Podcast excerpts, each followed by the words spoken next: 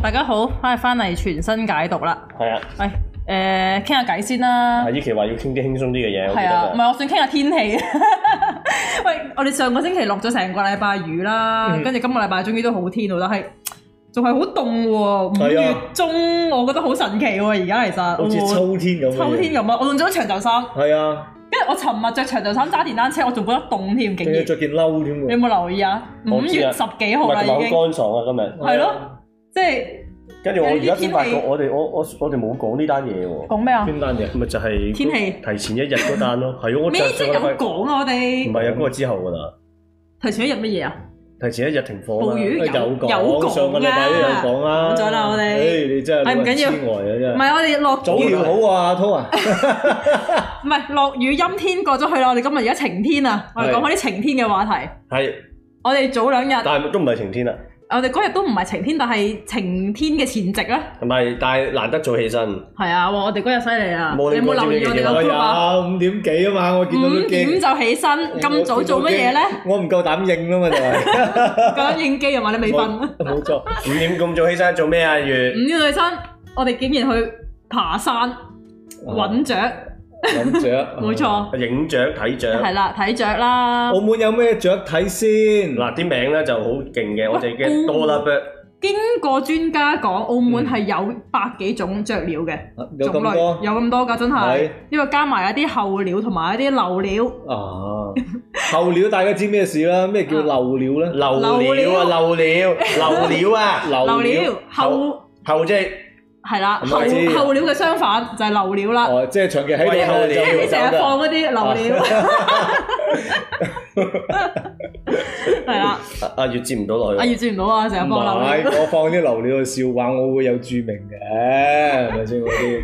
堅料我就唔注明啦。咁大家知咩事？嗯魚有相片睇喎。準備緊，我哋而家其實即咧刻，嗯即係講開又講啦，我細個咧屋企都養雀仔㗎。係你養咩雀仔咧？我養過唔係養雙鸚鵡啊嘛。唔係 鸚鵡養過啦啊，相思養過啦，嗰啲吱吱喳又養過啦，嗯想養啲鷯哥嘅，不不過屋捉唔企又到唔俾，屋企唔 俾，跟點住解太嘈？啊買貴啊哦嘛，另外仲有其他嗰啲啦，我細個蒲雀鋪㗎，嗯，你諗下小學生即係蒲雀鋪，即係 即係俾人即係今時今日笑大人嘅口啦，但係當年都有嗰陣時㗎，興㗎係嘛？唔興，不過唔興嘅自咩己中意玩啫嘛。哦，咁啊，嗰啲雀仔啊，中意食啲咩咧？嗰啲誒蚱蜢啊，嗯自己就去捉啦。嗯。另外佢哋中意食嗰啲嗰啲咩蟲啊，麵包蟲咧，嗯嗰啲又係捉俾佢 哋食要。啊買嘅。哦，買，嗯我哋 自嗰己，啲我哋自己去撩啊，咩小朋友啊咁做唔樣到咧，嘅，嗰啲做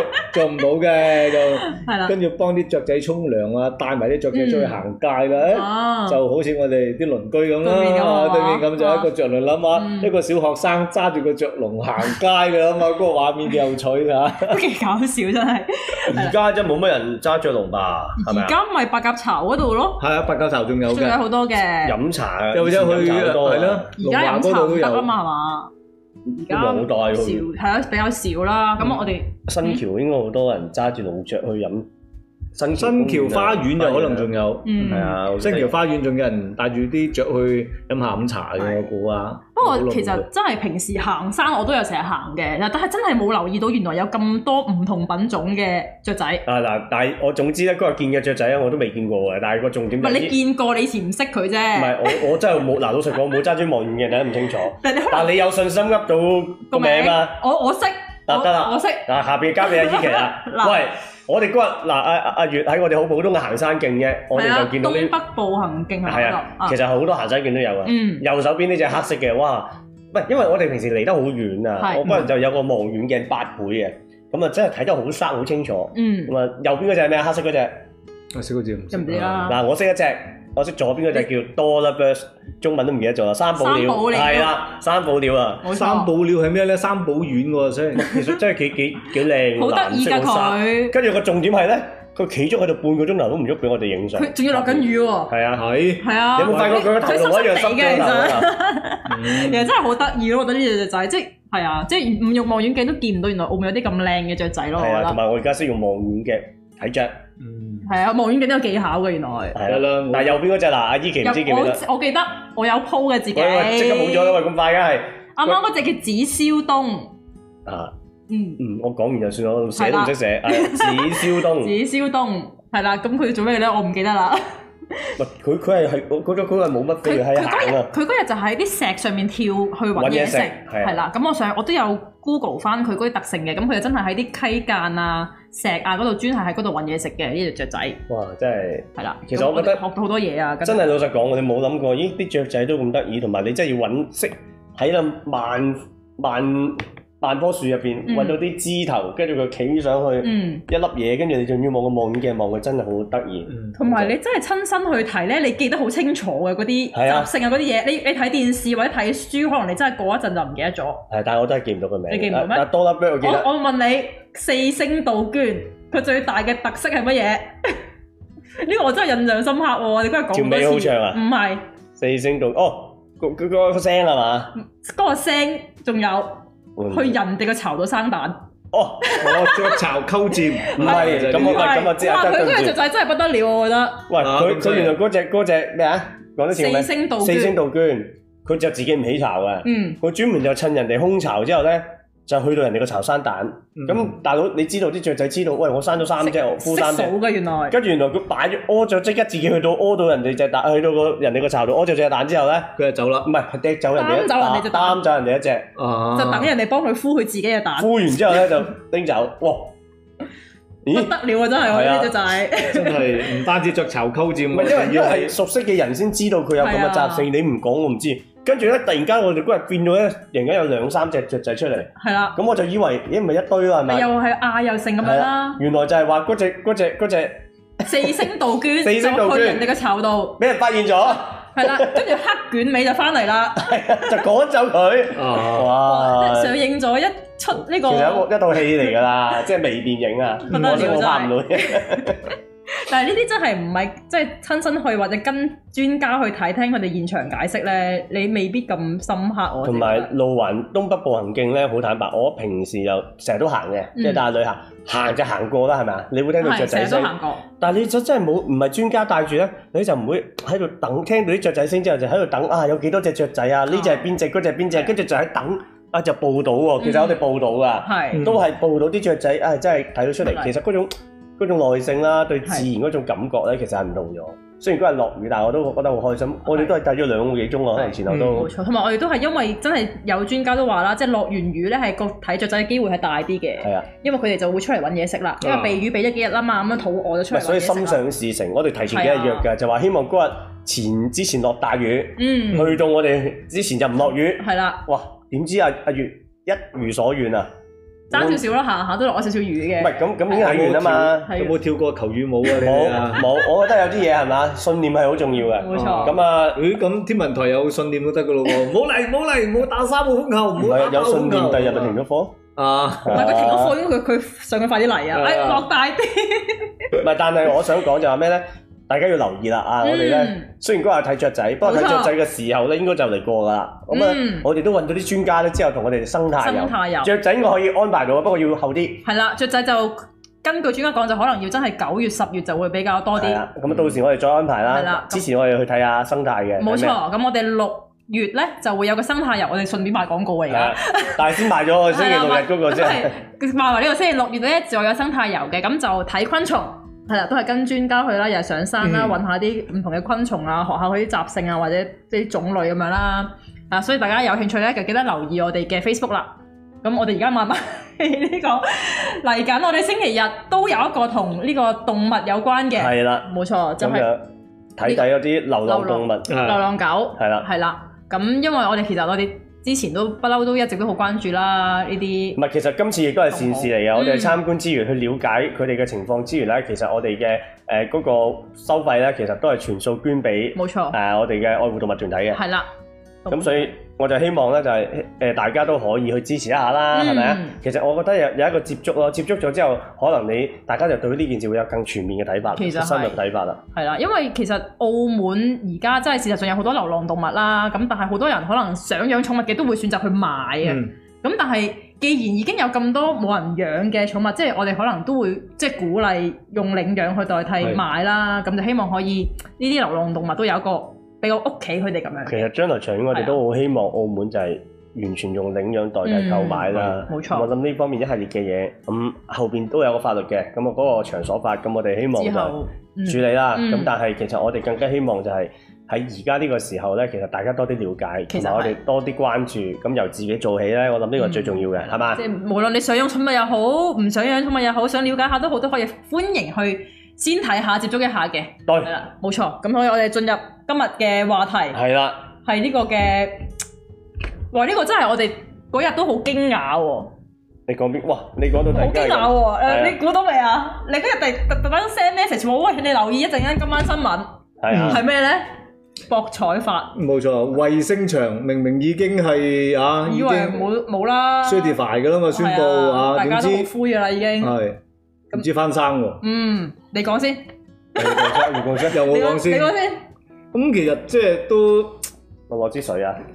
即係點樣講呢？其實都事出突然嘅，因嗯為之前呢，咁、政府都再三強調，唔單止喺一個場合嘅噃，喺任何場合，無論係司長去 present，即係上立法會第一次啊嗰、個、呃、一般性嗯討論同表決啦，嗯甚至係喺行政會個新聞會入邊係咁講嗯啦，甚至係特首誒四、月十二號上立法會有立法會誒、呃、答問，其其實、啊即係個立場都好堅定嘅，嗯都係話誒。哎呢個唔係咩修法嘅問題，一直都係咁唔好嘅，佢，係啊，管好佢並唔係話乜乜乜，因為呢條誒、呃、條文一直都存在嘅，嗯只不過過去嗰個執法不嚴啦，或者係類類似嘅原因啦，或又或者係咩認識條法律唔夠清楚，咁、嗯所以咁啫。誒，以後咧就揸正嚟做乜乜咁，其實即係大家都覺得，咦？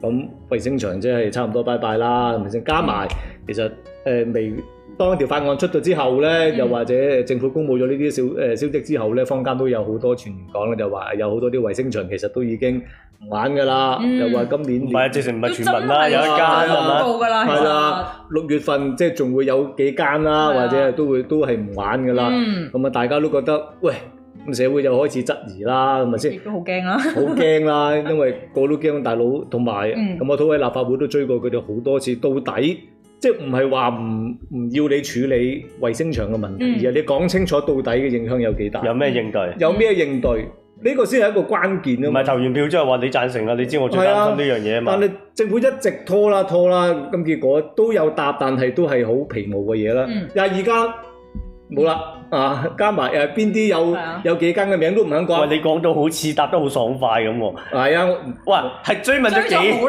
耐，係啊。第一個法案都唔答㗎，係係啊小組會都唔答㗎，係係啊去到我下次差唔多我要啊，我都覺得我自己失控嘅時候，我你都先要至答咗廿二間咋。冇啦，就得嗰廿二間誒誒，都準備咗好耐噶啦呢 個第一。佢準備咗好耐，冇啦。但係我哋最關注嘅一樣咪嘢廿就二係，間都係特首答㗎。係啊，我數埋出嚟係咪就係得呢啲哦咋？我記得係。咪嘅問題就係我哋都覺得你要處理清楚個問題係冇問題嘅，嗯你要做就做啦。但係個問題就係你評估得到，你做呢樣嘢嘅情況之下，會影響嘅影響有幾大咧？嗯如果有好大嘅影響嘅話，你有咩應對嘅方法咧？冇嘅，我咪即即係譬如唔好話抹場啦，問佢員工數字啊，問佢具體係點樣，其實真係乜嘢都冇，我真係接受唔到咧。一個即係影響我哋澳門係啊真係最經濟、政治、社會、嗯民生咁多範疇嘅一個咁重要嘅法律，哇！冇數字之下，我哋要通過嗱，但係點樣都講都好啦，即係政府，我覺得佢今次個調整咧，因為老實講，嗰日開會咁啊，現場嗯即時先俾文本噶 Ừ. 嘛，啊嗯，我睇完之後我都唔信，我我我我我你有我冇有冇有冇用手指指住嗰啲字讀讀幾次啊我？即係有冇睇你聽我錯？講先，我係指咗好多次。Ờ. 但係都唔係我，我我即係問隔離同事，我話我有冇睇錯轉我係咪軚？我哦係咪咁理解？咁我話我有冇睇錯轉軚？跟住個同事話應該係轉咗咯。咁我又聽到啲同事已經即係覺得啊，同意政府呢、個嗱，客觀咁講，而家我覺得係佢係處理咗一啲問題。嗯就個意思係咩咧？嗱，誒、其實佢我我自己覺得而家呢個操作咧，其實佢哋嘅衛星場，除非佢都係商業決定啦，即係佢由頭到尾都堅決唔做嘅，咁我覺得亦都唔係政府嘅責任啦。嗯，但係而家確實會留咗個空間俾佢哋，即係至少望住希望疫情之後係正常嘅話咧，其實係嗰三年入邊都希望賺翻啲錢嘅話，咁即係至少呢三年上面可以平穩啲過渡啦。咁當然你話三年之後，咁老實講，先過咗眼前呢關先啦。係嗱咁，但係另外仲有一個質疑嘅，即係呃葉依健我都知嘅，即係我覺得冇嘢唔討論得㗎，即係大家嗯討論。喂，咁你之前啊特首啊各方面公開講，喂呢啲操作唔啱，唔違違法嘅喎，不嬲都規定係要交俾政府。嗱，大家如果有睇我哋去去辯論誒嗰個法案一般性嘅討論嘅時候，我哋都講噶，其實係得我一個係好強調㗎，其實政府一直都係法律條文好或者合同係啊係啊都係收翻㗎，我哋講得好清楚啊，我係問你收翻之後點處理啫嘛。嗯嗱，但係我想講就係話，如果你真係想管好佢，而唔係管死佢嘅，你而家呢種方式真係會令到佢即時結業，咁我哋就產生失業潮。但係我想講就係咩呢？必須要強調喺政府原有嘅法案入邊，其實都係放生㗎個場所。係個意思係咩呢？你唔做，其實你就唔使還㗎啦。係啊，嗱，你唔你原本嘅過渡條文就係你唔做就唔使還，只不過佢而家即時結業俾你睇啫嘛。係 Ừ. 嗱，所以我我要強調，即係我明白大家即係喂，你開頭咩合法唔合法？嗱，呢一個確實係一個歷史問題嚟嘅，咪就係點解當年會存在啊？你話佢唔合法係嘥氣嘅，你明明博博啲 DJI 你係落去收數噶嘛？係啊每個每個場每個娛樂場都係有人監場唔噶嘛係？你要申請將賭台轉移，你都要申請噶嘛？嘥氣啦！你每日收緊數嘅，你點可以話嗰度唔合法啦？即係啊係啊嗱，你話呢件事單係即係肯定唔係一隻手指拍唔一隻手掌拍唔響嘅，嗯所以呢件事就係一個歷史問題啦，就存在咗咁多年。嗯你本身嘅法律其實你都係容許佢，我只要我唔做個場所都唔係政府係啊，嘅。嗯嗱，佢而家只係將呢個動作延長咗嘅啫，就係話誒你繼續做落去就就就暫時都唔係政府啦。嗯嗱、咁佢而家 set 咗個三年之後都唔係政府嘅可以，但係只不過就三年之後佢就要變管理公司啊，同埋嗯強調就係你一唔做就以後都冇得再做啦。嗯嗯，嗱，我覺得即係將新嘅問題應該叫制止咗嘅，將來就唔應該再存在所謂嘅衛星場㗎啦。但係現有嘅佢用一種我覺得係過度嘅方式去處理啦，而呢種過度嘅確實客觀咁睇啦，喺原有嘅立場冇變嘅，因為你你都係容許佢可以唔俾你收翻，因為我唔政府自己本身呢個決定由最初文本都係咁樣嘅，但係因為佢容許佢呢三年可以繼續去做，而嗰個場所喺呢三年入邊。嗯唔需要歸屬喺城規公司嘅時候呢，其實而家呢個空間就係可以，我覺得係針對翻而有嘅經濟狀況呢，令到佢哋可以繼續經營，而且嗯可以考慮到希望咋， 希望疫情今年完啦。嗯啊，咁我哋未來續續期嘅話投到牌嘅，咁啊三年啦。咁理論上咁仲有機會可能有三年賺錢嘅咋，但係呢個冇寫包單。係但至少我覺得有呢一個嘅前提之下，嗱作為嗰啲可能佢已經喺疫情期間都蝕開嘅。嗯佢就會計數啦。喺係喺一個變化最少嘅情況之下，我我坦白，我覺得係夠吸引力，係令到佢哋留低嗯嘅。當 Ừ. 然、後邊仲有好多其他嘅問題啦，咩新博彩塊邊點樣操作啊，等等啦，貴賓廳啊等等。但係我自己會覺得呢，而家政府呢個改變係考慮到現有經濟狀況，係咁其實亦都冇改變佢原本嘅立場啊。嗱，佢嗯佢所謂合唔合法嗰啲，其實之前都放，我要強調啊。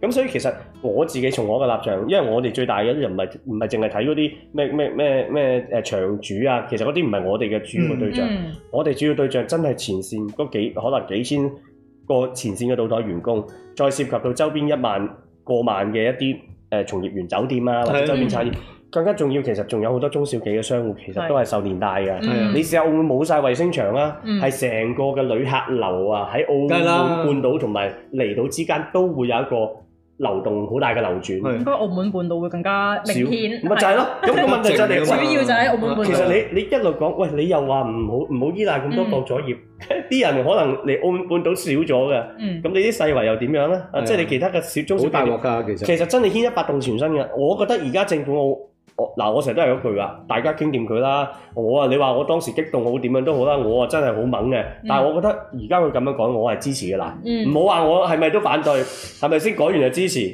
嗯咁但係嗰日咧，阿月呢度你你點睇咧？我陣間仲有第二樣嘢講，因為佢改兩樣重大嘅修改。嗯啊，我知係。嗯咁仲有嘅咁嗱，即係正如阿滔佢剛才所講嘅，即係佢依家個操作咧，其實就係俾啲衛星場有個其實誒、呃客觀啲講啦，就係買咗嘅時間係係係 buy time 嘅啫。你至於佢將來做唔做得住，如何去做咧，當然有唔同嘅因素啦。但係你記住記得一樣嘢，將來佢做唔住係因為市場去淘汰佢，嗯又或者受市場嘅影響啊，咁唔出奇同你嘅。親手一刀切落去。唔係，嗯但係個問題就係時出誒，俾、市場去淘汰你，或者係你自己嘅競爭力唔夠，而慢慢去退場嘅話，你有段時間啊，嗯俾所有嘅持份者，包括誒嗰啲經營者又好，周邊嘅人士又好，又或者相關嘅員工都好啦，佢有個時間去調整嗯啊，或者喂真係做唔住嘅情況之下，我冇執咯，我冇去轉職咯，我冇去誒揾第二樣嘢做都唔容易啊但好過而家係最差嘅都唔容易，但係你起碼你有個時間，你俾人哋有個時間同空間，人哋去去去，即係去調整、去嗯走，做唔做自己去決定啊嘛啊！但係如果唔係嘅，哦，一嘢就斬落，即係先種就後殺，跟住即時死亡嘅喎係，咁你就變咗哦，即時咧就要解決呢、個誒、呃、潛在嘅失業危機啊，唔係商圈我覺得危機我覺得啊，你個字眼唔係即時出現，唔係唔係潛在。啊。其實你諗下，你開頭你唔搞，你六月已經我相信嗰個已經開唔始係你咁樣樣嘅話，喂嘅失業率即係再加多一萬落去嘅話咧，依家萬三人就四點誒五啦嘛。嗯如果再加多一萬落去嘅話，咪兩九咯萬。幾。但係一萬係保守嘅啫喎。係啊，因係為一萬保守嘅啫嚇，係咪直接九喎咯，係啊。九咯。咁啊，雙位數失業率就不是夢嘅咯其實都唔係雙唔雙位數啦，而係真係揾唔揾到啲喎。職位係啊，去係啊，解決到會咁啲問題啦。即係呢個係一個好好現實嘅考慮嚟嘅。唔係，如果政府好大聲話咩，我哋有十六萬八外雇係嘛？啊，而家可能少啲啦嚇。啊啊，十六萬幾外雇，我哋實有職位俾人做嘅。跟住又同我哋講唔係一個換一個㗎，你知嗰啲㗎啦。 即係，但係我想講係乜嘢咧？喂，其實由頭到尾，就算係失業問題，就算冇啲萬幾，我哋我哋先暫緩咗呢啊呢一批嘅。嗯喂，其實原本嗰啲都要繼續處理㗎，唔好係啊唔好唔好 hea 啊，大佬。係啊，喂，即係做完嗰嗰嗰，我哋逼完佢嗰千幾個，難得請到千幾個人。嗯嗱，我哋都要成，好多人都係質疑嗰次嗰嗰次嘅招聘會都係咪冇成效，好多人質疑。嗯我必須負責任講一句，成效未必達到大家嘅期望，嗯但係一定好過以前。唔係咯。咁所以繼續要做嗱，我哋嗰啲唔係嗰啲要將呢件事妖魔化嘅，佢做以得到第一步就前要搞做第幾二步。次都係得幾百個嘅啫喎係。頭嗰三個月做過啲咩啊？係啊原來我哋嘈到爆啊！我哋又俾人話佢之後係咪啊一次有千四個左右啦，咁其實即係個成效比以往好啊嗯，但係唔代表好好啊，，之成個四個月先上咁兩咪千係咯幾啫，嘛，佢一次已經千四啦，咪係咯，嗯係啊咁即係其實就比以往好，有以往好嘅應該要繼續做嗯啦，同埋同埋真係其實要堅持，同埋老實講，你啊真係集中喺啲職位上邊啱澳門人啊特首嗰句説話。冇錯，係哦我啱澳門人嘅好工，你係盡量去攞翻出嚟，而唔係求其係咪都係攞嗯九攞十晒九個清潔，六六六五六。真係老實講，嗱當然你有啲澳門人做我都覺得冇問題，嗯但係你真係要去考慮下，你又搞到啲中小企又又點？中間我哋而家先真係針對性去處理翻啲好啲好啲嘅職位。咁另外就係長遠嚟講，嗰啲咩職業上面嘅配對認證啦，嗯但係呢啲都唔特別差開啦。嗯，呢、個修改有兩大重點噶嘛，記唔記得啊？仲有個重點就係賭稅嗱，嗰個嗱嗯佢亦都係走咗個好誒好吊詭嘅位嘅，係嘛？你唔你唔記得當初咧，你喺會度都問過啦，或者你相關嘅同事都問過咩啦叫。相？哇！你講咗啲。 相個個同事都同我相關，因為個個都係同事。咩叫相關同事即啊？係同博彩相關啦，或者係咩啊啦？我話你講嘢真係，阿朱業奇界真係，啊嘛，佢真係佢相關同事啊！真 係你就啲人係賭税嘅問題，係嘛？賭税嘅問題，政府啊一直嘅立場都係，今次呢個法案修訂同賭税係冇任何關係嘅，我哋冇諗住要喐呢一樣嘢而嘅，且我都同意啊，係係嘛？啊，咁我 OK 啦，係嘛？嗯啊都講咗。咦？今次突然之間喺嗱，佢咧就唔係喺賭税方面嚟落功夫啦，真係就啊，要自己糾正我就唔糾正佢係啦啊即係佢開頭講咩喐腦碎，唔係佢佢係一個誒唔係賭税，但係都算即係嚴格嚟講咧，都算係賭税嚟嘅嗰個咯。但係佢唔係用税呢種方式去俾嘅，嗯即係澳門嘅誒。博企要俾嘅呃誒，即係要付出嘅咧，就三十五 percent 嘅賭税啦。另外仲有五個 percent 咧，就要俾翻誒澳門基金會啦，同埋誒嗰啲慈民教體啊、相關嘅城市基建等等啦，加埋就五五個 percent 左右啦。咁嗱，等我喺我喺呢度咧，我又要扮專家啦嗯。法律規定咧係最高五個 percent。最高啊！但係其實實際上一直都係只係收四個 percent 四個 percent 啦，即係我哋講嘢好準確啊，係都費事俾人抽秤係啊啊！一直都係收四個 percent。其實已經係免咗一個 percent，冇啦。係啊，最高可以收㗎嘛，係啊，嗱，真係真係就係咁簡單，本身係可以法律係寫五係個 percent 嘅，到嗯最後喺簽約嘅時候，只係咁多間博企都係四，有寫明嘅，啊有寫明嘅。有有澳博咧疏就河啊特別嘛用疏河就取代咗啊一個 percent 添，嗯係啊咁但係大家其實實際嘅稅率都係四，當然澳博嗰個問題又疏河夠唔夠量嗰啲係啊，啊另一件事啦嚇。咁但係其實就係四，嗯喂，其實呢度你本身就已經係免咗佢一個 percent 㗎係啦啊，嗯呢度唔係基於公共利益㗎。係啊。啊！呢啲唔係攞嚟俾佢吸引啲外地遊客㗎，即係我我覺得唔係嗰個其實咧啊，唔係佢個本意係 O K 嘅啊，但係個問題係點執行咧？嗯喂，你唔係即係我我自己都專欄有時，喂你。你執行你點執行咧？你唔係話拋個概念出嚟，跟住就叫立法會通過噶嘛？咁點執行咧？你話啊，吸引佢去誒、呃拓展海外市場啊，大家都想佢拓展海外市場。咁、到底點衡量到底啊第一海外市場嘅定義又如何咧？嗯第二啊誒點證明得到你你吸引到咧？我嗱，阿月你你個字眼你噏得快一陣啫。海外市場我覺得定義到嘅，啊即係非大中華啊嘛。嗱，因為而家大概七成咧就內地客，嗯十八個 percent 就香港，係幾個 percent 三到五個 percent 咧就台灣。嗯咁加埋其實確實係九成幾咧都叫大中華兩岸四地啊嘛。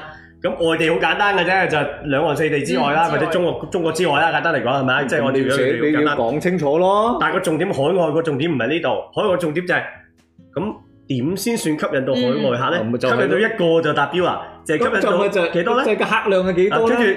冇標準吸引嘅吸引到客量之後，係咪代表佢帶嚟到收咧？係啊嗱，因為而家你入邊講緊嘅撥款，其實我哋講緊兩到三個 percent 啦。係其實本身就係兩個 percent 咧，其實佢應該就撥落基金會，但係係實際最後就係一點六。係其實兩到三咧，最後就一點六同二點四。係嗱，咁啊，另外一間博企就係蘇荷就減二點四嘅其中之一啦，嗰度係啊特別講啊，一點六同二點四。嗱，當然我哋從來都覺得咧，澳門基金會撥落去撥款咧。係唔係淨係咁俾澳門基金會亂亂揈嘅？但係個關鍵時候都有作用嘅喎。你之前個消費券有、嗯有一部分嗰筆錢都係嗰度攞一成百百億億出嚟入㗎嘛邊。褪出嚟嘅呢個啫。唔知唔係，可能我要修正下，唔係消費券，就係嗰啲援助，就啊係嗰援度助撥出嚟嘅。咁其實你調翻轉，你正正就係都係應該要留呢啲錢喺度噶嘛。只不過你點樣用得其所嗱？呢個我哋從來都同意啊。澳門基金會，我哋甚至乎呢一點六咪抽啲落去教育啊、醫療啊、嗯其他啦，係咪啊？另外嗰二點四咧，其實就落去社保啦、旅遊誒同埋嗰個推推廣旅遊同埋城市建設嗱。個係重點就嚟啦，寫到咪係城市建設、城市建推廣旅遊同埋社保。城市建設有做過啲乜誒你咁你而家啲嘢？我我想問下啫，我想問下，唔係我問佢我唔係質疑啊。佢唔係專款專用嘅，佢攞口錢唔係就得㗎嗱，啦。呢個問題就嚟啦。其實我從來覺得應該係專款專用嘅。你 set 好呢啲特別付款，但我重點入入邊，你聽唔聽到個重點啊？嗰二點四本身就係用嚟做旅遊推廣嘅。係啊哦，嗯，嗱，你佢冇特別外國人啊嘛，外外海外啊你嘛。啱，你真係呢期又係真係有晒政府佢而啲官家員直。情特登唔係劃一嗰啲出嚟筆錢係撥咗出嚟叫澳門推廣旅遊撥款。你最即係你最多，你問我啊，最多都係攞嗰筆旅遊撥款調翻轉嚟做你鼓勵金啫嘛。你明唔明我意思啊嗯？你點可能係取消？喂，其實佢而家可以滿晒，理論取上。消咩意思啊即？係可以去豁免晒五個 percent 咯。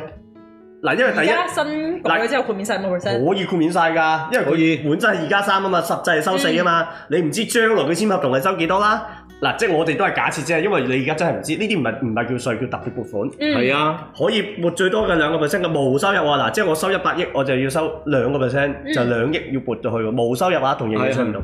跟住另外，即係我我哋自己會睇，喂，你可以去免，咁其實你入邊有筆錢明明又寫住旅推廣旅遊嘅。嗯，你最多話按照邏輯，你都係免嗰筆啫，推廣旅遊嗰筆啫，可能都零點幾嘅無收入啫。但係點樣衡量，我覺得都係重要。但嗱，係我唔係反對吸引我哋客，但係吸引幾多先係咧？係咁或者吸引幾多賭收先係嗱？誒、我又冇話我哋淨係講埋一邊。咁啊，業界就話：，誒、好清楚嘅，以前啲賭團嚟到澳門，咁你都有泥馬啊嘛，你都好明顯知道賭幾多噶嘛。嗱，咁其實老實講，如果搞到一大輪，又知道賭幾多，又知道剩嘅，咁啊唔係叫豁免啦，你最多咪達到標先係直接扣減啦。嗯同我預先豁免唔同嘅喎，成日都話咩基於公共利益嗱，我必須要強調啦，阿月依期我啊係好記性嘅，嗯，嗰日我睇完之後我自己就睇啦，廿我哋誒誒即係原來個博彩法廿八條第二款，知唔知係咩啊？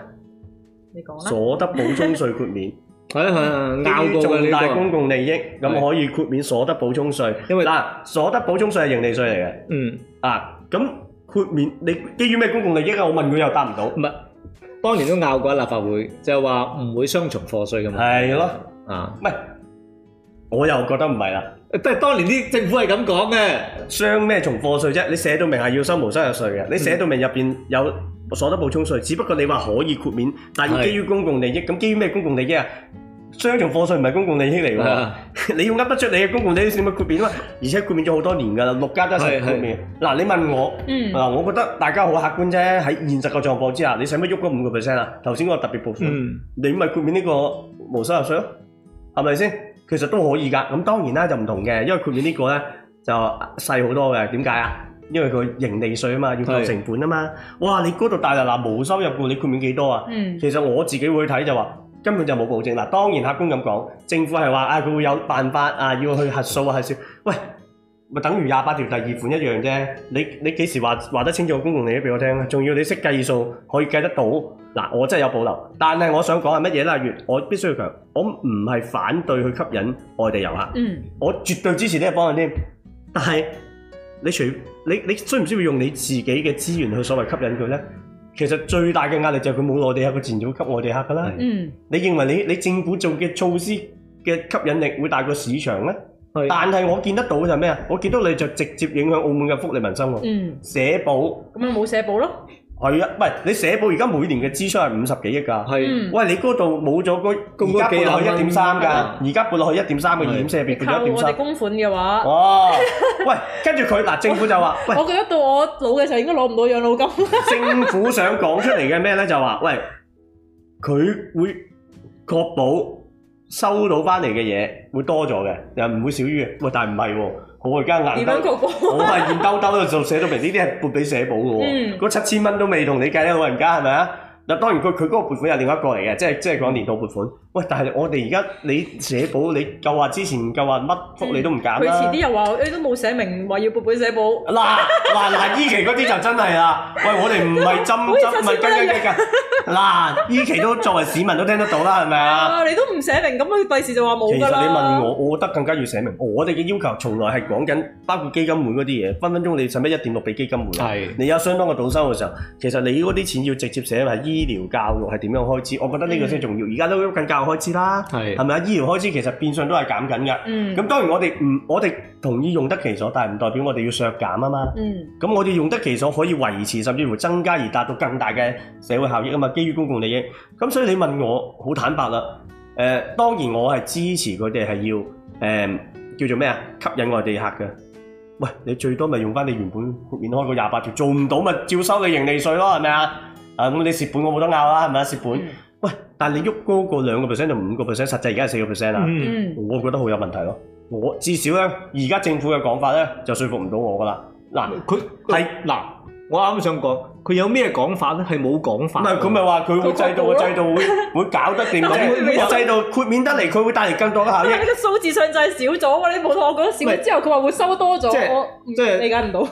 做議員咧，就係、以往我哋都批評唔少，有啲議員都俾人呃咗嘅，事實係。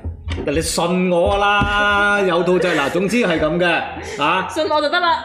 投訴或者係行政法規，我哋會搞掂咧。任何標準啊，誒點樣具體執行嘅嘢咧，喺行政法規入邊啊或者咁樣咯，寫翻條個抵押啫嘛。我而家係學啊銀行係咪？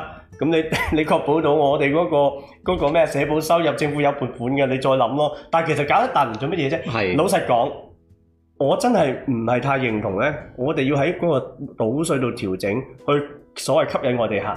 你調翻轉。嗯嗯其實喺馬傭度調整個中介人以前都係咁樣做嘅啫嘛，係佢哋都講㗎，咩一個 percent 係可能係香港客嘅，即係馬傭嗯啊，唔知一點六就可能係馬來西亞嘅。反而呢一啲嘅操作呢，某個程度其實就更加符合實際。嗯其，實馬傭俾空間佢哋自己按照唔同客源去調整，其實嗰啲先係市場啊嘛。嗱，老實講，你就算喺呢度，你當你做得好好，你又死喎。點解啊？當假設你做得好好，其實你係有上限嘅。嗯你個鼓勵係有上限嘅，到頭來係咪做到個上限就覺得佢唔做咧？但係如果佢做到上限都可以做嘅啫，其實你又唔使理，嗯你明唔明？我真唔明點會可以用一個呃咩外地吸引外地客源嘅原因去講到呢件事咪，講唔通啊！所以講嚟講去都係呢一點，你淨係拋個想法出嚟，但係嗯你點樣執行，咩標準，有咩效益啊？點衡量得到？冇嘅。唔係佢話會做嘅，嗱我我我要幫佢講翻句説話，但係我真係唔覺得佢咁啊，佢會做做到，但係做到老實講，其實係咪真係有效咧？咁啊，就係你要好多嘢要評估噶嘛，大佬啊。其實由頭到尾最靈活嘅，你反而可能喺佢嗰度佢哋自己嘅運作上面被吸。以前嘅馬勇就係有調整嘅，係即係你吸引嘅香港客就係成本低啲嘛。所以我成日都講，你有時咧俾翻適當嘅空間佢哋咧，由市場佢哋自己會識得去去轉型啊，點樣樣嗯去、去誒、呃、將自己嘅利潤最大化噶啦。你政府管咧，其實唔嗱，因係為一個你問心我理，想嘅方向嚟嘅。但如果兩個五個 percent 對我哋嘅社保啊，對我哋嗰啲基本嘅民生福利係好重要嘅喎。嗯梗係啦係我話，但係你話係咪真係對博企佢吸引我哋客源好重要咧？啊佢冇客佢就自然要吸㗎啦，係啊。係咪先？我真係唔信我我我唔俾嗰幾個 percent 佢唔吸， 佢就係擺明同同我玩埋啦。你你你好明顯，即係你內地嘅客已經到到咁上下啦，飽和啦，你自然你就個目光你就要放去外係啊外國其實客，當然使乜係嘢啊啫？，你唔使叫我都會做。威斯人話去拉斯維加斯係有幾幾個私人飛機係拉咗啲客過嚟澳門嗯係㗎，啊，咁、但係其實嗰件事到最後都係係於市場，係啊咪，啫？調翻轉我調翻轉啊！我真係好好好好叫做好積極嘅角度講，你更加要確保呢啲咁嘅基建投資添啊！你整靚啲嘅機場啦，係佢啊真係可能嗯私人飛機、係私人航線嗰啲接接待室整得靚啲，唔好話機場咁遙遠啊，呢個輕軌啊，係啊。唔該你行入去嗰個啲國企入邊唔先係啦。，咁即係如果你真係做得到一啲係，其實係啊，佢都係基建嚟噶嘛。其實你做你用嗰筆毛利可以做好嗯民生基建，民生就係福利啦吓，係啊咁其實入邊都有基建推廣旅遊噶嘛，你係啊做呢一筆嘢一樣嘅啫嘛。當然我同意嘅，由博企做自己嘅推廣旅遊咧，我都同意過高效過政府嘅。咁我呢個我都覺得同意嘅。咁但係個主導性又調翻轉喎，佢哋真係吸引賭客嘅喎。我嗯哋可唔可以吸引啲非博彩嘅遊客咧？係咪可以多啲咧？呢啲你又其實你又要平衡嘅啫嘛。月呢期你明唔明？嗯佢又梗係啦佢係針對佢自己最大盈利嘅嘢啊嘛。係嗰所以方面其實市場嘅嘢由翻市場做啦。係啊，嗯嗰方面其實誒點點講咧，我哋都講開。我哋以前成日講話啊，博彩旅遊、博彩旅遊就撈埋一齊嚟講嘅，嗯但係其實將來咧應該要將佢分分翻開三嚿嚟講嘅。博彩有還博彩啦，博彩同旅遊呢啲係博企佢哋好最大嘅強項嚟嘅，嗯你唔使點擔心佢哋係嘅，佢哋又有財雄勢大第一，第二佢哋嘅脈絡啊強過你特區政府嗯啦。講真，如果講喺喺國際上面嗰個誒聯網其嘅實聯繫。其實同埋我我自己真係自己講，阿月呢期，如果佢真係所謂要吸引旅遊客，你要重新建頭啊嘛。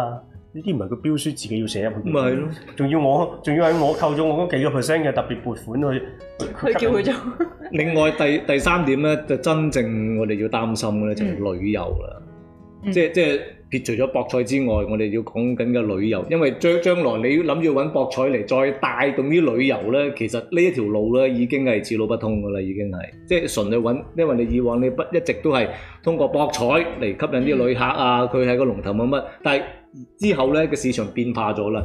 博企其實佢自己，即係如果你有適當嘅空間，佢自己會識得係去行噶啦，係咪先啊？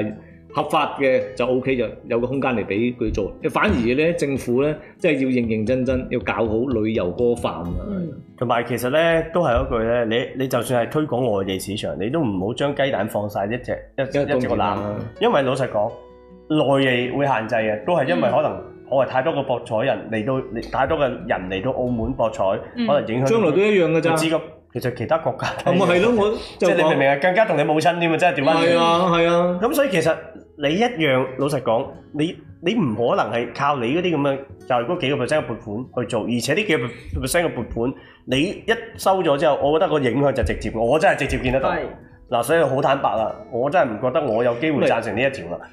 同埋咧，你係好難去去誒、呃去衡量或者去制定。咁到底啊，個當係啊，當係誒啲客啊嗰度你定好個標準。咁你點豁免咧？豁免一個 percent、兩個 percent，你又點衡量去去豁免呢啲嘢咧？係咪又係隨口噏啦？佢啊定產係生嘅無收入，咯跟住乘翻個稅項唔少過。個意思係乜嘢咧？就要產生嘅無收入係過過以百幾十倍啦，至少因為你兩個 percent 就嗯五十倍啦嘛。啊？哦，即係我都唔知點計啊！其實成件事好複雜，根本就唔需要計。同埋即係都好坦白講，即係你你你我問我最簡單就你唔達標，我連免所得補充稅我都唔免你啊！ 你你政府咁多年喺博彩相關計新啲數都錯晒嘅。啊，我政想府計講，好多數都好複雜嘅，其實。但係我你問我，你話政府係咪冇權計好數咧？原有嘅法律其實都賦予相當，其實老實講，每日都係佢收數嘅。係。你話佢係咪有能力計到咧？只要佢想係有嘅，嗯但係過去就存在好多問題啦係。咁我覺得嗱，我我又唔妄自菲薄佢啦，我覺得佢有能力計好嘅。嗯但係你係咪真係有決心計好咧？嗱，呢個反而係我哋疑問。唔係，你話嗯計好現在嗰條數啊，但係將來嗰條數冇得計㗎，大佬。依家咁嘅情況，我點計啊同？埋調翻轉，我又想講一句啊，所謂吸引外地客源購特別撥款，我啊未未聽過呢啲意見。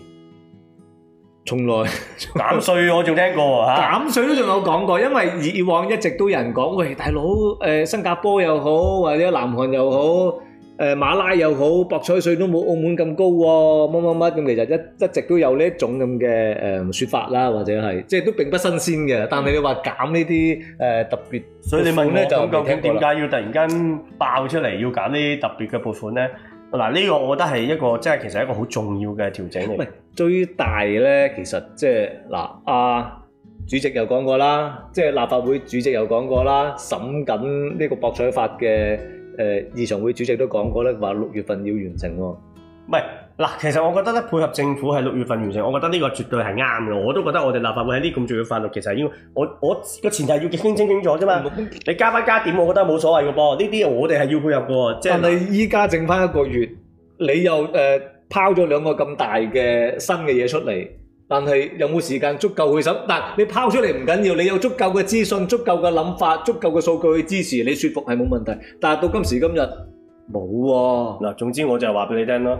咁我覺得第一個修改我係支持嘅。嗱、嗯我覺得客觀咁講啊，係月即係除咗後邊嗰個百百分比即係誒特別嘅收入撥款之外咧，其他嘅條文咧。嗯誒我自己去睇翻啦，佢都確實有聽意見，我覺得開頭係粗疏嘅，嗯唔、知咁我哋都好關注啊，激烈啲啦咁樣，我又覺得佢哋係後邊嘅修改都係認真嘅，大部分都有作調整嘅嗱，嗯即係係有話本有啲話啲，咁但係而家去到後邊正嘅，其實老實講，我最唔最覺得最不能接受都係就係嗰條啊，就係嗰條嗯誒咩啊百分比嘅撥款要要要咩做，唔係基你本利益就唔你使俾你冇操作嘅概，唔係你冇操作嘅資料或者係你嘅實際嘅諗唔係，法，但係好難，你好乜難啊都。係誒、即係以以呢個嘅框架咧，嗯你你點樣說服我都覺得好難說，真係好難。係啊，咁咁點支持咧？我真係唔知點。我唔知啊你叫我去投一個信念啊，投一個想法，其實就係將來啦，就會行政法規搞掂㗎我啦唔。知啊，可能我聽司警防騙電話聽得多啊，哦我唔信呢啲嘅。你又聽自己旁邊電話？唔係啊，即係聽嗰啲防騙電話推廣，唉，唔係唔係咁咁司警冇防，啊司警防騙電話推廣嗯係哦啊。啊，咁佢依家就係咁樣樣啦，就拋個概念出嚟，就係嗯誒，我哋會鼓勵佢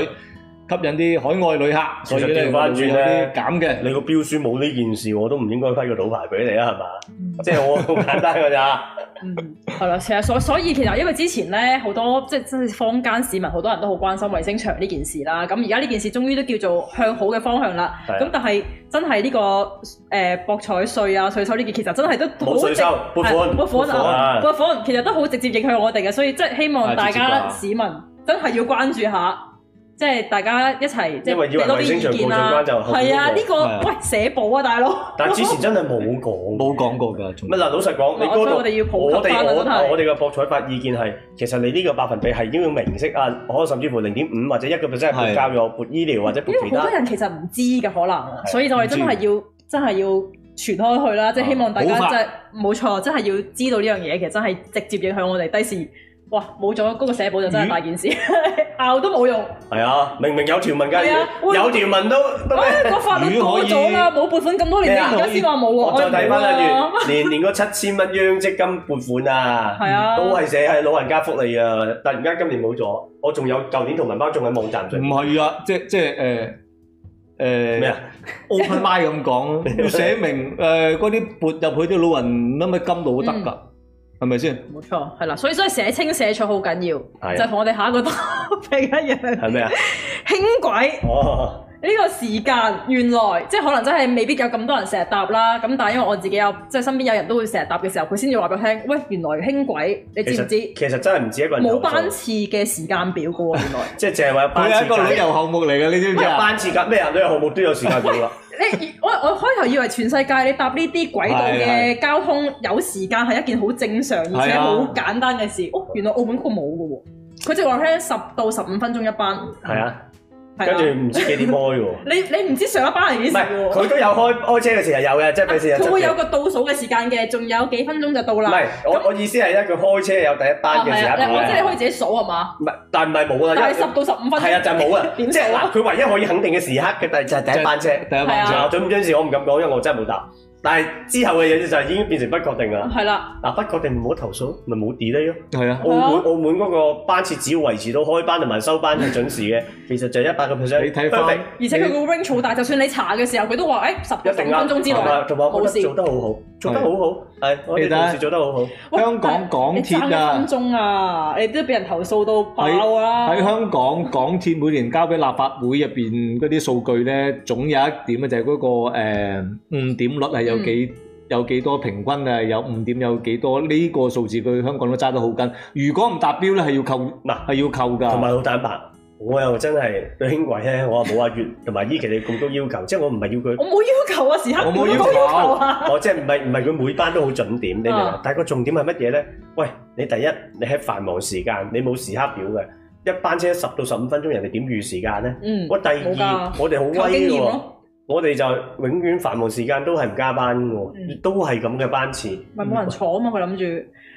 你咁樣搞，佢梗係冇人坐啦，你明唔明啊？我去到坐一等等十到十五分鐘一班，你試下我話俾你聽㗎，巴士係十到十五分鐘一班，但係冇我到時間哦我表我。親身經歷，我嗰陣時喺呢個氹仔嘅排角站，我諗住去北安，跟住我就望一望，我本身係搭巴士嘅，我望一望，我話：喂，個巴士啱啱 miss 咗嗰班咧，係亞馬拉，都未到添， 未到亞馬拉，咁我就跌埋心水，啊搭輕軌啦，應該冇死啦，係咪先？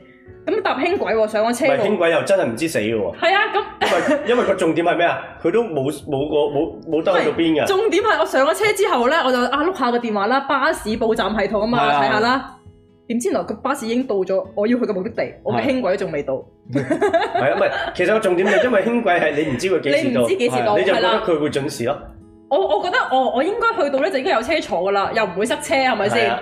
但係點知原來嗱，所以我想講，我哋唔係話咧係要即即我哋都係嗰句有人想坐，咁我哋都要配到係啊㗎，時刻表記咁正常啫。之後我你就之後我就唔敢坐啦。咁你繁忙時間加一兩班，你其他調班整佢，咁啊好合理添啦，係咪啊？有時刻表嘅話，大家咪清楚咯。嗯咁同埋老實講，我都未要求你實時。其實其實軌道交通點解唔可以實時資訊？係啊去到邊我哋睇唔到啊？你嗯 delay 我睇住你啦，係咪啊？巴士都實時啦，而家唉咁咁 就輕軌嚟㗎，或輕者軌唔係實時，即係我起碼見到個巴士去到邊係啦。嗱你啊真係唔有係我講問題錯啫，唔係啊，唔係巴士都係實時，嗯你真係睇到佢邊啊嘛。啊唔係即係我唔知佢幾點到啊嘛巴士嗰套嘢啊，係二零一五年之後搞唔掂，一八年之後先搞掂啫，嗯好似係嘛？咁輕軌幾時起啊？呢套嘢二零一一年㗎啦，你唔記得啊？加澳門通得加咁耐，我哋輕軌起咗咁多年，佢個程度仍然就喺嗰當喂年嗰因為嗰個套系統係好早買㗎嗰嘛。個 level 啊係嘛，啊，所以唔係係啦佢嘅解釋我都接受唔到咯，唔同公司嘅唔做係唔係唔係，你你你叫得大塊，我哋而家講班次 啫。啊，講翻你前明唔明面先係？我哦哋等等先，等先。嗱，跟住之前咧，我哋就講，喂，點解輕軌搭輕軌啊？要我用澳門通啊、MB 啊去買飛，買 token 係買啊，買到嗰個近嗰粒先至去搭巴士。呢啲啊，啲啲啲 YouTuber 咧，旅遊啲，哇，澳門啊，好神奇㗎！你哋記住啊， 你哋唔可以直接用張 澳門通入去㗎，你要去攞個澳門通去買。啲人咪即係話除褲放屁，我睇到 YouTuber 真係咁講㗎，係咪？係啊。我點解咁直接啊！佢哋咁外地嗰啲係咁直接㗎嘛。 咁但係都唔緊要啦，個重點就係你停一百八十日咯嗯，喎。咁啊，越我嘅理解就係淨係換電纜嘅啫。 係啊，你嗰一百八十日，你個澳門通都未搞掂 嘅喎。係而家搞緊，乜而家搞緊都係好，搞真係嗱，真係佢有嗰一人百八十日唔搞，換完電纜先開始搞。因為我哋我唔知係我哋咁啱有質詢佢嘅，佢話嗯佢話就有㗎啦。但係我哋質詢之前咧，喂，咁你停咗一百八十日，你都仲係冇，仲要咧突然間話停晒收收咩啊收呢個澳門通門去通買飛， ？M P 誒即係澳門通即係拍卡嗰種。 M P 都得嘅，有有網民就影咗張相出嚟，就話佢哋嗰度咧就貼住咗澳門通嗰個 logo，但 M P 就仲見到嘅，係啊咁就可能就係話唔收總之你揸住張澳門通門通本身又可以喺服務誒服務處買飛，啦係啦但係而家肯定就澳門通買唔到飛啦又。係啦，啊，跟住就可能 M P 得啦，我唔知啦，因為佢 M P 個 logo 冇遮，即係其實好複雜。但係佢其實亦都冇公佈咯，所以我哋都其實係啊冇確定公唔佈 到。唔係，其實佢就話冇乜用，用使乜公佈啫？哇！而家真係嗰種態度咧，我覺得好好好完美啊，係嘛嗯？但係呢個真係一啲都唔似港鐵嘅作風喎，呢係即係香港港鐵係嘛？澳門港鐵啲學啲有啲在入邊嘅工作嘅員工話個作風完全唔同噶嘛。嗱，我唔知啦，我哋收到嘅信咧，阿羅斯啊，政府部門全部都收到嘅，啊，係我啊，哋我哋被 CC 嘅啫，我係係冇錯咁收到啲投訴信，但係政府又係唔使回應嘅。一連三嗱，我封。唔知呢啲真定假，但係總之就係我收到嘅信，阿羅斯都收到。嗯咁、但係我就希望政府部門自己去處理好係啦啦，因為你哋收到嘅，我哋係冇權查噶嘛。嗯，咁但係你哋政府自己嘅內部調整，但係我真係好想講，喂，港鐵啊，最近喺香港係嘛，嗰、個紅暗線過海係嘛，係嗰、啊，個個廣告，唔廣告買得好行啊！係啊，我嗰首歌都聽到我入入晒腦。 你想唱啊？喂，我最後真係興奮，見到見到阿羅係咪羅生啊？係羅生係 啊，喂，佢哋成班啊跑步啊，你睇唔睇到啊？衝去啊唱嗰首歌最後唱嗰首歌，如果你冇睇咧，咁咪最後有阿羅生親自唱翻首 其實歌。啊 ending 就 係要唱。我真係真係我我唔記得歌詞咋，我我都淨記唔記得得屯馬澳開門通。澳門輕哎軌真重的好開興奮嗰啊日，係嘛？但而家嗰個我唔記得咗。所以輕軌興興奮啊咧，澳門輕軌重開嗰日都有個軌道迷走去咩係啊啊拉晒橫額啊，好興奮咁啊嗯！不過佢又勢孤力弱咗啲啦，一個係啦。香港一大扎人啊，唔係，但係香港嗰嗰阿羅生都好突出啦。啊嗯你冇睇咩？我有睇，佢仲有隻恐龍添喎。係啦。即係所以除咗即係呢樣咩啊，我我哋呢個 即刻有啊！我我即係你諗住學唱一陣 ending 嘅時候啊表演一係啊下你陪嘛我。唱就得嘅 我唔，OK 嘅。陪你唱，係啦，咁講轉乘優惠啊啦，啱啱我亦都想講，係啦，喂，佢嘅解釋我真係接受唔到咯。唔同公司唔同公司係嘛？依家嗯啲私人公司我哋政府嘅輕軌定係唔知點樣啊兩間公司唔係我唔知啊，你有冇輕軌公司去搞咯？我冇叫你政府去搞啊嗯。你輕軌公司夠夠話係私人公司運作咯，咁你叫輕軌公司去搞掂佢咯，係啊嘛？嗯，全資公司人嚟講，全資公司可能同私人公司合作，即係我真係唔明巴士之間又有優咪惠，咯兩係間啊，政府資助嘅公司又係私人公司，巴士之間巴士公司兩間私人公司之間可以有優惠，嗯佢呢兩間公司就唔可以同政府嘅全資公司有優惠。嗯，即係其實呢，我聽完之後，不過又唔使我哋講喎，我我發覺下邊嗰個新聞咧，啲啲啲網民都問。係啊係。啊，唔係呢啲叫咩咧？佢真係唔識嘅 喎唔。係喎，但係我又覺得佢好勁喎，佢如果我就大你，點會？你一睇就知阿月係女人啦。係咯，我就係咁樣哦講，跟住跟住你點啊？誒，我我質疑佢唔係。啊我又好難。證明到阿月係男人喎，哦就係我淨係知佢成日同我去男男廁啫，係咪哦先？佢男廁都唔一定係男人㗎嘛，係啊冇。錯，係啊，你企到屙尿都唔一定係㗎嘛唔係佢我只可以證實到啊我阿列阿阿阿阿月係有企喺度屙尿過，但係我真係證實唔到你係咪男人。你係冇親眼見過。冇啊，我整上嗰啲企喺度屙尿咋，我冇親眼見過啊。哦係咯，阿月你明唔明啊？我明啲法庭記錄就係咁講。你要問你有冇親眼睇到佢冇掟落去？冇。係誒，我誒我唔估好嘅啫講呢啲嘛。嘢，完全參與唔到你呢個話題，哦，唔係，我真係老實講，我係喺喺公共嘅地方廁所，我哋真係係啊企喺度屙企喺尿度，但係屙尿我真係我係以為咪啊我以為你想老實講轉乘優惠，唔好扯 太遠。係啊，冇聲太真月台啊嘛，唔係，即係你你講呢個嘅理由，其實即係即係有冇搞錯啊？唔係，其實我想講係乜嘢咧？其實有啲咩辦法真係令到輕軌可以多啲人搭，發揮佢嘅交通效益。嗱，因為客觀你睇翻啦，呢幾日落雨，上個禮拜係大家見到啲咩啊？一落雨，成個澳門交通癱瘓。嗯，嗯，老實講喺啲，尤其喺啲交通癱瘓嘅時刻，輕軌軌道交通咪發揮力量咯冇。錯，你諗下，如你下一次如果再遇到澳門又落雨啦，嗯呢啲塞車，我又唔見到政府有解決方案喎，係咪啊？嗯咁你個輕軌如果真係連到嚟澳門嘅，嗯你估下啦，叻嘅人就係去搭輕軌，嗯，我逼點逼都好， 啊，當然要有班次啦。係啊，你知有冇班次有冇時刻表？嗱，我假設當時已經有我哋爭取嘅時刻表係啦啦，班次同埋澳門通啦，係咪啊好？卑微嘅要求啊，真係咁至少真係可以有個準時啲嘅嘢到達喎，係係咪嗯？嗱，唔好講翻澳門啦，咁你而家氹仔人都有翻路氹城㗎嘛，係啊係嘛？咁咁咪可以咯。嗯水浸嘅時候，輕軌咁高，唔唔會水浸應啊，該唔會停啩落？但係會會漏水嘅喎，落漏水還漏水，嚇啊咁都可以冇影響㗎擔遮啫嘛。輕軌入邊擔遮， 係啊，唔係唔係唔係，輕軌月台擔遮嘛，輕軌入邊冇漏水。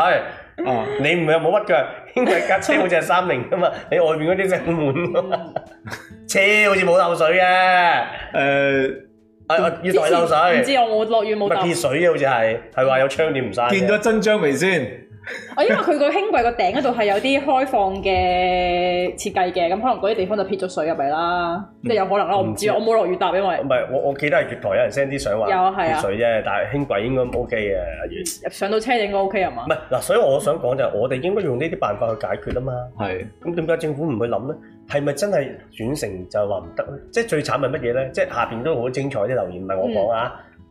咁請你翻嚟就係 要諗辦法解決問題係啊啊嘛。佢就唔得唔得唔得，哇！真係〜咁啊我都話唔得噶嘛個。同事係咁，你都接受唔到啦，何況嚇係係司長。咁我覺得呢度真係咁咁交通同埋唔係真係唔得咁啊！呢啲好小事啫嘛，其實就係你嗯唔同你唔同公司之間有啲啲數據交換啊，又或者係誒誒嗰啲誒誒轉數啊，呢啲其實係好普通嘅一件事嚟嘅啫喎。嗯，唔係啊，兩間私人公司佢都搞得掂住。係啊，我唔明點解點解反而有間政府公司就參與唔到，嗯，即係即係呢個挑戰。即係如果我即係我哋講，我係受澳門嘅教育啊，我嘅邏輯係接受唔到呢件事啊。嗯，咁我我咁我我諗邏輯佢係咩咧？一係就係螺絲有問題，一係澳門嘅教育邏輯有問題。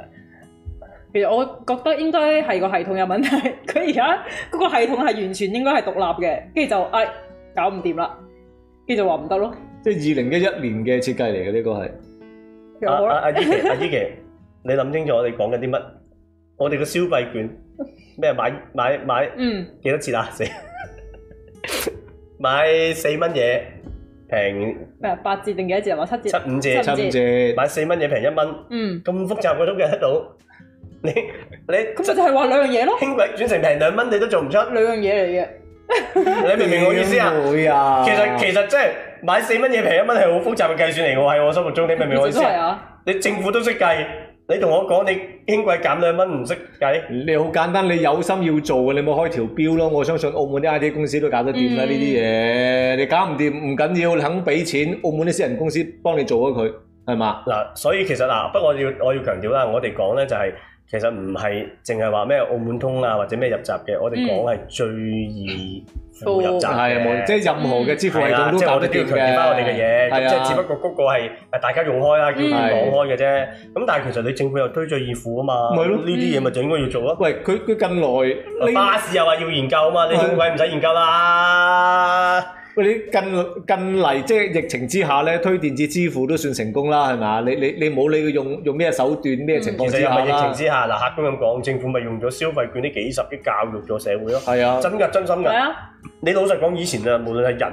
或者居民或者商户都唔係咁嗯咁咁主動去試嘅。啊嗯，咁所以咁其實呢，即係用電子支付已經成為一種誒常態嘅話，咁其實喂你輕軌都用埋都係理所當然嘅一件事啦。嗯其實唔需要社會提啊，或者係誒走去講啊。其實我哋講相關問題唔係今日講㗎。嗯，一兩年前都係咁講㗎啦，已經講，甚至啊係再推翻未未通車之前都已經同佢講，喂你點做好啊？同巴士之間嗰個轉乘優惠啊，你未通車鼓勵多啲人去做啊。其實呢個話題你已未經通車之前咪羅斯嘛？啊翻丁又翻丁㗎啦，你未通車之已經前講我唔係羅斯嚟啊，係咩？係啊，羅斯係二零一五年先嚟噶嘛。我唔知，啊，我唔知，哦我我乜都唔冇知聽，冇聽過過。啊，你哋熟，你哋個個啲法律你哋搞 啦，唔係我搞。喂大佬，呢啲咁嘅嘢係政府做㗎喎，唔關立法會事喎。我我而家淨係令到佢行，係啊，我行咗啦，呢個行係咗我嘅責任 啦。係啊，大家有一搭輕軌，係啊，我完成我嘅而家任有埋務。卡拍，你仲 嘈？有埋拍卡拍，做多咗啦你已經你做到係，未而家走快做 啦。係啊，即係依家你仲攞住部 iPhone 四出嚟炫耀喎，仲係。啊唔係好值錢㗎，你都唔好話。三支 iPhone 四喎梗係啦大佬係啊上網 bid 幾萬蚊㗎都。阿 À, Steven Jobs、阿 Steve Jobs 佢用過嗰部核突值嘅誒其他人，我我而家諗緊，我哋真係揸住部手機係入唔到閘嘅。係啊，揸住部手機，你咪去買買飛 咯。佢買飛係啊係而啦，家而家仲有冇啲咩 SIM 卡係澳門通啊嘟咁嘅，夾硬都要申請過咁樣？因為你知啦，而家大家都有數碼有成，我都唔明點解要搞得咁複雜。啊，我哋就唔可以揸住，大家老實講，而家揸住部手機。我知，係啊我諗到啦係啊。你將個澳門通攝喺部手機後邊， 啊 佢有啲套咧，佢後邊有個袋噶嘛，有個袋仔啲套落去咪扮嘢咯，都係手機支付啊，仲呢個咩添喎？去手 機。都再係講多次，手機支付嘅特色係咩啊？我喺手機度 check 到價，check 到自己嘅餘額啊㗎。嗱，你就想將啊澳係啦，門再通，裝啦，係咪啊？係裝咗個 app，你咪睇到你張澳門通入邊有幾多錢咯。咁你有冇收到短信確認嘅消費啊？嚇？嗰啲錢咧自己要記住，揾得幾多？唉，真係陣間斷唔咗哦可以太依賴呢個電子唔嘅係啦，嘢㗎。斷咗網點算？啊？咁嚇！你而家政府公佈又擺上電啊電電子網講嘢啦，繼續講。我而家用政府嘅邏輯㗎。啊，呢兩樣嘢係唔同嘅服務嚟嘅，唔可以混為一談啊！林宇滔議員 啊，哇！真係真係難，真係最最真係真係我哋摸摸硬，係我輸咗。搞盡腦汁。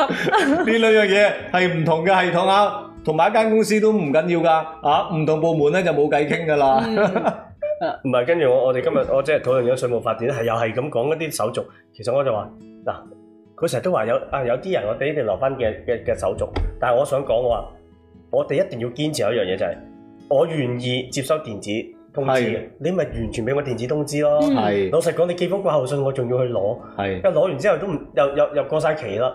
其實我覺得嗱，我我唔要求，因為確實有啲人啊堅持，可能佢唔係好配合政府嗯嘅，但係佢一定要收信嘅，咁佢收信咯同。埋自己剔啫嘛，其實咁我願意收晒全程收晒電子通知。係啊老實講，我又唔係走得你税嘅，點都俾你追到天涯角追係到。啊，捉唔到咁警㗎嘛，佢可以咪我。又唔係要逃，你明唔明？係啊我又唔係有律師團隊幫我。嗯咁我哋嗰啲人好簡單啫嘛。我授權你，我總之所有嘢都接受電子通知，嗯你又唔使煩，我又唔使煩。嗯，我其實政府都話會接受，但係點解原本佢唔係咁樣提倡喎？我真係唔明。嗯即係佢話佢話佢會翻去考慮，但係我真係覺得好似呢啲咁嘅問題咁，點解我哋個政府一邊就日日都同我講電子政府？係但係佢話我睇完嗰個稅務法典，我哋我哋審緊嗰條，哇！我話嗰啲嗰啲嗰啲全部都係叫掛號信喎。我佢仲未交個數字俾我，一年寄咗幾多封掛號信，用咗幾多錢？仲有好多嘢都要問點解啊！例例如你今日出我條片啦，有有朋友都問下點解你，問問咩點解？你問啊？就係呢、個我哋之前都講過嗰個海上救援嗰、個嗰個問題啦，因為漁船呢件事啦，咁啊我哋就你唔係我哋你啦，我我哋都得嘅。 哇！呢嘢呃事啦，係咪 啊？啱唔啱啊？我就諗緊要唔要講我哋咧？我我哋啦，我啊諗 B and us 係咪 啊？越南係 B and us 啊？Ừ, dạ. 呢呢嘢啦就嘛，係啊係啦，跟住我哋就覺得啊，其實呢啲救火嘅工作其實真係消防員係專業喎，咁就算係水上都好啦，其實香港其實水上或者陸上救火同埋救援，專業嘅救火救援其實都係要靠消防嘅。係啦，咁當然啦，澳門而家佢話海關，你話冇，其實佢都有受到一啲救救拯救訓練請教訓嘅。練，嗯但係咁，其實個情況就係、咁，警察都有個受過拯救訓練啦。警察如果見到嗰個人有即時危險，都會嗯去救佢啦，係咪啊？嗯。但係去到真正專業上邊需要救援嘅大量嘅或者技術有困難嘅，咁、救火好誒、救援好，其實喺陸上都係靠消防。嗯喺海上海關一樣嘅啫。你話佢完全啊唔會唔會救人，絕對唔係。咁你嗯跳落海而家都係靠海關蛙人嗰啲啊咁嗯去救啫。但係實際嘅問題就係、單靠海關而家嘅技術設備同埋嗯訓練，佢、真正係冇辦法有效去應對一啲大型複雜嘅火災同埋海上救援。呢、個就係嗯海上火災同埋海上救援，呢、個就係最簡單。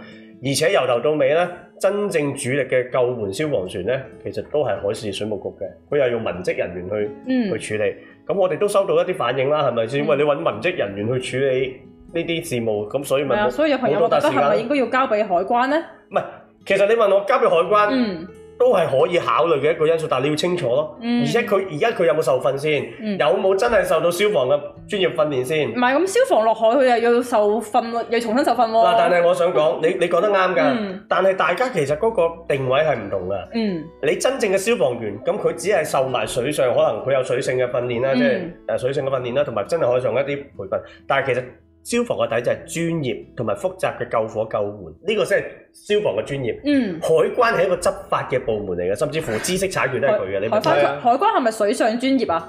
咁佢就係水上全落巡邏專業，等於治安警咯。嗱、其實我我真係好想講，海上嘅警察、治安警或者司警，其實咪就係海關咯。嗯，佢澳門嘅澳門誒陸上嘅警察咪就係治安警，咁、你話治安警同埋司警會唔會救人？救火會，咁你民防佢都會參與，即係我我又唔可以話佢唔會。嗯但係你真係涉及專業嘅，要工具嘅。你試下有工具撬開對門，咁你話 SDU 澳門都有飛虎隊，係啊咁佢都有嘢。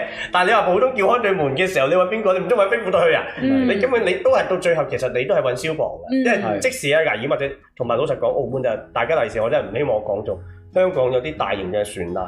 嗯喂，其實你睇翻佢香港消防嘅潛水隊咧，人哋戴晒頭盔好多嘅設備喎。我有睇打翻，人嗯我我有睇翻嗰個我哋嘅節目㗎，即我係哋嘅節唔目係唔係，即係即係我哋警方嘅節目哦哦啊，哦即係即係警民同心，啊即係民同突心然間係，誒突然間失憶啦，你知我老人痴呆。我咁佢哋有介紹過㗎，咁其實蛙人嘅設備老實講，相對於香港啊差好遠啦。人哋香港有個誒、呃即係心即係誒、呃叫打壓機咧，氧氣機喺個嗯艇度，人哋就可以駁條管入邊長期可以去到九十分鐘啊。嗯 咁我哋仲係仲係孭緊水費，即係孭緊自己嘅桶，同埋、香港啲消防員嘅蛙人係有頭盔啊，有成，嗯可能澳門都有嘅，但係至少我係睇片段睇唔到啦。哦，即係其實大家嘅嘢係唔同㗎，你明唔明我意思啊？嗯而且澳 海關嘅蛙人其實佢佢其中一個就協助要修理埋呢個海關嘅船隻嘅，嗯即係你明唔明人哋老實講喺天鴿之前，海關嘅蛙人係咪真係受到足夠嘅潛水嘅拯救訓練呢？好坦白，都係真係有問號，費事又話我乜嘢，我唔知。但係其實嗰陣時都有討論過嘅。嗯咁但係你話落去普通救一個跳海嘅人，咁咁佢哋一直都有呢啲訓練嘅。嗯嗱，但係你真係老實講入到隻船，其實你調翻轉咯，海事局嘅文職人員有隻有隻有隻漁船半沉半浮，係咪真係海事局嘅文職人員冇危險津貼嘅情況之下爬上嗰隻船抽水咧？唔係係啊唔係笑啊！而家就係咁，嗱，而家我安排就係咁。嗯咁我又想問，咁點解海關唔去咧？咁其實分工上面呢啲而家係真係分咗俾海事局啊嘛。嗯，所以其實由頭到尾流好坦白㗎，大家講得好容易，海關啊、消防誒、我哋做多件事消梗係防。消防落水定係海關救火？係啊，話話消防落水又要買船又要剩，消防落水咪將嗰幾隻救援船俾消防咯，係咪就撥翻啲嘢俾翻消防咯。你可以要海關一個做晒嘅，等同於我都可以要求澳門嘅警治察安警救埋去救火啊！火即係我又嗱，你你做得到嘅，咁你咪做咯。其實我覺得嗱，我個問題就係而家要分好工，而家嘅分工同埋而家嘅培訓同埋裝備一定係唔好嘅。嗯，你冇可能由由嗰只，你而家老實講真係啊，你真係沉船，你而家真係救火係靠海事局嘅文職人員係佢都連危險津貼都冇，頭盔都唔多個。老實講，你真係叫佢嗰日有爆炸品上邊，真係去去所謂係去行埋去救啊！嗰日消防嗰只船拉得埋嚟嗰只第一隻，你知唔知啊？嗯消防咪就係專業咯，即時喺判斷安全嘅情況之下拎走晒啲罐啊嘛，嗯咪就唯一隻唔沉咯。即係其實講嚟講去就係、我都唔明嘅。睇完睇完現實嘅嘢，大家大家都唔明個問題。即係我我老實講。嗯評論咧唔係唔係自己諗乜就評論乜嘅，評論咧其實係要真真正正望住佢哋嘅困係要難，基於客觀我哋真係事實自己要去諗辦法。嗯我，當然老實講啊，通過方案都要使錢㗎，咁唔使錢咪繼續咯。咁兩個方案都要使錢㗎。啊唔係，有人有人好直覺覺得㗎，佢哋有船有勢，佢哋做埋咪唔使使錢咯。呢啲咪就係唔明咩叫專業，咩叫 professional 係啊。即係如果你睇翻啊，警隊入邊都分開唔同部門啦，有啲又又拆彈組，又談判組。咁其實喺一般人嚟講，警察嚟嘅啫嘛，會叫冇嗰個警察咯嗯。但係警察收到啲 order 都會啊會分翻，誒到到底派邊啲部門去㗎嘛？但係老實講，最簡單，你只要撥咗兩隻船，而家嘅係啊船咩海孖角號啊，咩南環西環號，你撥咗俾俾消防，你真係佢佢有地方有嗯有有船澳，咁消防就會做嘢啦。老實講，咁可能消防純粹就訓練啲潛水員啊，或者嗯即係拯救上面潛水員，或者甚至乎將海軍並入去啊，其實都考慮得㗎。呢啲係咪先？嗯海軍嘅潛水隊係咪可以並入？呢啲都係可以考慮。係啊跟住老實講，你至少啊。噴火嗰度就唔使教啦，即係噴水咪噴係噴水，即係你你明唔明啊？喂，你唔好以為我噴水真噴水噴水我 sorry。我諗緊發火係咩事？用水噴火都得㗎，哦用條消防喉噴火咯。啊，即哦係其實我揀咗得太多，我都明我我自己嘅問題啊。 但係阿阿月，你明唔明啊？消防員佢第一個專業就係識識去去射水係。 嗯，咁射水救火呢樣嘢，老實講，可能你係訓練好耐先識喎。係。咁你而家純粹就係佢呢班人，老實講，佢真係都未必識游水都得㗎。你就係負責隻船係上嗰船嘅一工作啫嘛。係咯，同埋老實講。 你唔問船浪得㗎啦。係啊，同埋老實講，佢佢直情而家咧香港嗰啲咧唔使人射㗎啦，佢佢哋係係係機啊，械嚟有嘅一個機。同埋人哋香港啲船咧好靈活嘅，自己會轉啊，三百六十度咩都得嘅。嗯咁人哋全部都係嗰套嘢。咁點解我哋澳門其實我嚟講，由我都係臨都都係嗰句，唔係話你一定要跟足我一套，嗯，你用你嘅方法更有你俾個效。可行嘅方案去出做嚟。到我做到專業分工、專業培訓，令到救火嘅人有專業嘅配套、嗯係安全嘅設備、環境同埋專業嘅訓練，其實就得㗎啦。嗯我唔冇所拗謂嗯㗎，你點都得。但係老實講，你而家問我最簡單係咩？梗係照跟香港啦。你消防員就係爭水上嘅一啲設備訓練係各方面啫嘛。嗯你叫海關，即即你海咁關學救火。簡單嚟講就係訓練消防落水咧，淨係訓練海關救火咧。係啊，我媽就話咯。我我真係覺得消防落水係易好，啲我哋喎。搞個投票。即係你明唔明啊？我唔明咁樣都有得拗。澳澳門都有消防員，識游水嘅消防員，我要佔揀問現場觀眾。佔大部分啦，係咪？我諗，即係如果佢揀得去救海上嗰啲，梗係識游水嘅先會揀啦，或者有特別訓練㗎啦，呢阿月啲你係講啱，即係如果你客觀咁分析下，我就夠膽講，識游水嘅消防員咧，其實應該絕對多過咧識救火嘅海關嘅。咁佢當然你明唔明我意思啊？係啊，咁咪咁當就係然咁樣啦咯。佢消防有好多培訓㗎嘛，急救啊呢啲嘢大把，佢哋即即係肯定 OK 嘅嗰啲。其實我而家咧，我成日都覺得。有時好似擋潮閘，有啲人話啊都唔一定要擋潮閘嘅咩？其實唔係唔緊我要啦，係啊係政府話要起擋潮閘，唔水浸得㗎啦係一路都唔做。咪咁你唔做 plan A，你咪做 plan B 係咯啊。你而家最慘係冇 plan，係啊，最大問題係冇 plan 啊嘛，你用咩方式達到我哋要嘅目標？其實講得通嘅，你說服得到，誒呢樣更好啊。嗯，阿滔知道就得噶啦，係啊我又唔係專業，又唔係啊老實講，我真係唔需要去。我哋真係以結果為目標㗎嘛，大佬 啊，係 係係咪先？嗯就係要以唔結水浸果，為導導向，咪以咯？結果為目標，冇錯，係咪啊？就係唔想水浸阿月啫。嗰日誒話咩叫以結果為目標，我話我覺得冇問題 啊。嗱，阿月係咪記得我講過啊？嗱呢下就中啦，係咪？喺呢個場景又啱啦，嗱，其實阿官咁講，阿月對啲實際嘅問題其實係啱嘅。啱誒嘅，，但係你話覺得有啲視野啊嗰啲咁啊，大家真係要討論啦，係係咪就以結果為目標啦？咁啊係呢啲我覺得到，但係呢啲咪實際嘢咯。係啊。嗯，咁啊，睇下佢點答我哋口頭質詢都係出咗即啦。係我我肚餓，我想食飯啫，係咪先？你啊炒飯或者係燜飯都冇所謂啦，我好肚餓啊。嗯我諗你嗰個疑犯啊，啊，佢想食飯，但係到最後俾人 俾人拉拉咗，咗。真係好我哋叫啦。啊，你冇睇啊食緊飯嘅時候嘛？係啦，唔係係啊咁，我想講就係希，我哋都希望將問題討論出嚟啦。嗯唔一定跟我哋嘅方案，我更加歡歡迎社會有更好嘅方案。冇錯，但係唔係就係誒停留於哎呀又又多咗設備喎，唔係咁嘅，專業就係真係專業，我都冇好堅錯，持即係即係我咧就打 table tennis 嘅，但係我 tennis 就唔得嘅，冇。 但係你匹黑球都 OK， O K 啦，有拍嘅嘢我就比一般人強好多噶啦。係啦，所以我哋有想了解多啲嘅朋友咧，就可以睇翻我哋 Facebook 嗰條片啦，關於海上救援唔啦。係，其實最長就應該都係嗰條專欄嘅，啊係都啦，好長係啊。啦，想睇文字嘅可以睇專欄係咪係咪啦。要唱最後嗰首啊？嗰 你要 我講講先，啊，我哋唔唱啦嘛，係嘛，真係唔唱。唱啦啊，好啦好啦，咁我哋下集再見啦。拜拜。